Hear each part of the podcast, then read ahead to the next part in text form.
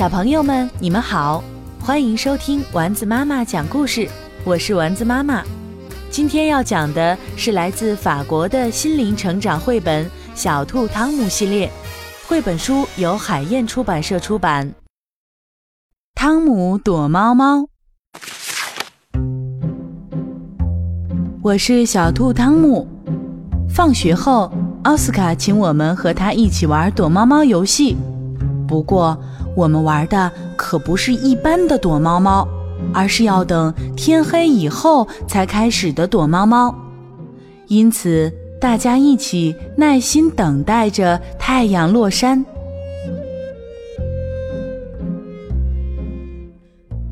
玛丽终于来了，天也渐渐黑了下来，游戏可以开始了。雨果拿出他的手电筒给弗洛尔看，我也带了一个手电筒，是爸爸给我的。奥斯卡向大家介绍游戏规则：我们其中的一个人负责找人和数数，在他数的时候，其他人要快速的找地方躲藏起来，花园里的任何地方都可以。躲好之后，大家就要把手电筒关掉。不让找的人发现自己。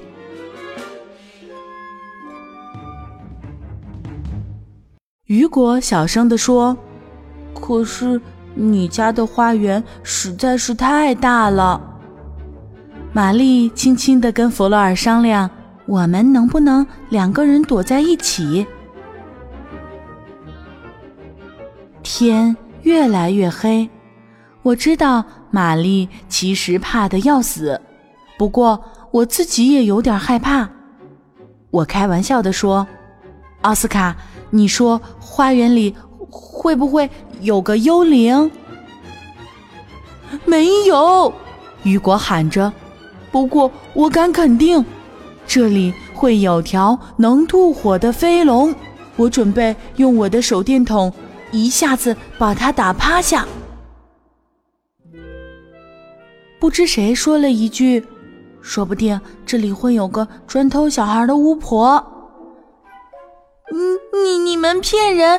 如果再说，我我就不玩了。玛丽说话的声音有些发抖。奥斯卡得意地说：“我从来都没害怕过，一点点都没有，连狼蛛的毛那么大点都没有。”狼蛛是什么？玛丽问。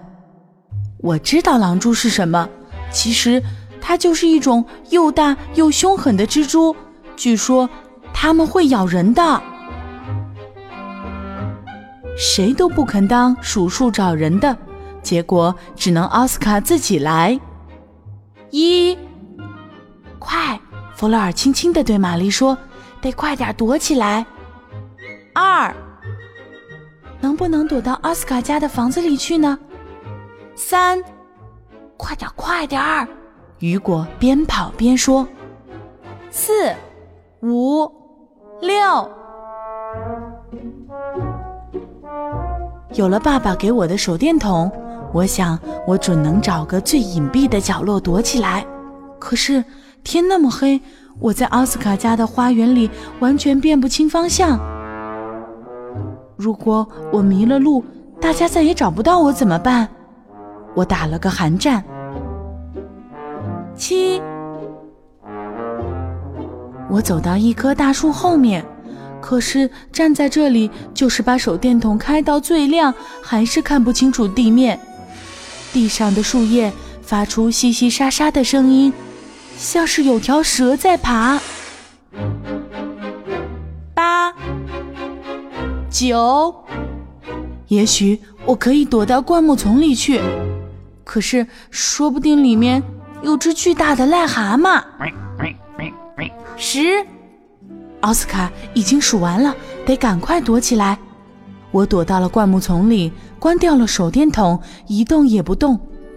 我的心跳得那么快，真怕奥斯卡在外面都能听到我的心跳声。过了一小会儿，我逐渐适应了周围的黑暗。这其实就和晚上妈妈把卧室的灯关掉以后，房间里漆黑一团一个样子。透过灌木丛，我看见奥斯卡家的房子。其实它离我近得很。奥斯卡最先找到了玛丽，他害怕的要死，结果连手电筒都忘了关，自然第一个被找到。雨果也被找到了。其实雨果藏得挺隐蔽的，他躲在小木屋旁边的木桶后面。接下来要找弗洛尔了，奥斯卡喊道：“我看见你了，弗洛尔，你的耳朵露在外面了。”哇，你马上就要把所有的人都找到啦！玛丽兴奋地喊：“我从躲藏的地方能看见所有的人，可是他们却看不见我。”雨果和奥斯卡用手电筒把我能躲的地方都照了个遍。连树顶上，他们都照过了。弗洛尔和玛丽看上去很紧张的样子，说不定汤姆被狼蛛吃掉了，或者是被巫婆偷走了。他们真笨呢，我忍不住想大笑。哇！我突然从灌木丛里跳出来，我赢了。我的出现吓了玛丽一跳。她躲到弗洛尔身后，叫起来：“是不是巫婆？”“不是，是汤姆。汤姆的胆子可真大。”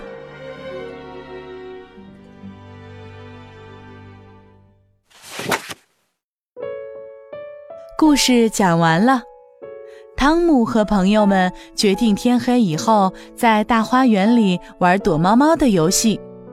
那可不是一般的游戏。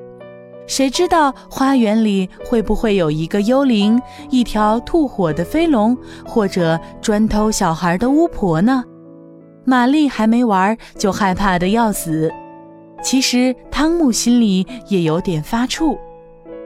很少有孩子不怕黑吧？但是怕黑的孩子如果也能知道。外面的黑暗，其实就和晚上妈妈把卧室的灯关掉以后，房间里漆黑一团一个样子。或者能够透过灌木丛看见奥斯卡家的房子，发现其实它离我很近。也许慢慢的，黑暗就不再那么可怕了。恐惧往往源于未知，而对于孩子来说，解开未知的最好方式。恐怕就是通过游戏带来的体验吧。今天的故事由丸子妈妈讲述，剪刀手张芳制作。宝贝儿，我们该睡觉了。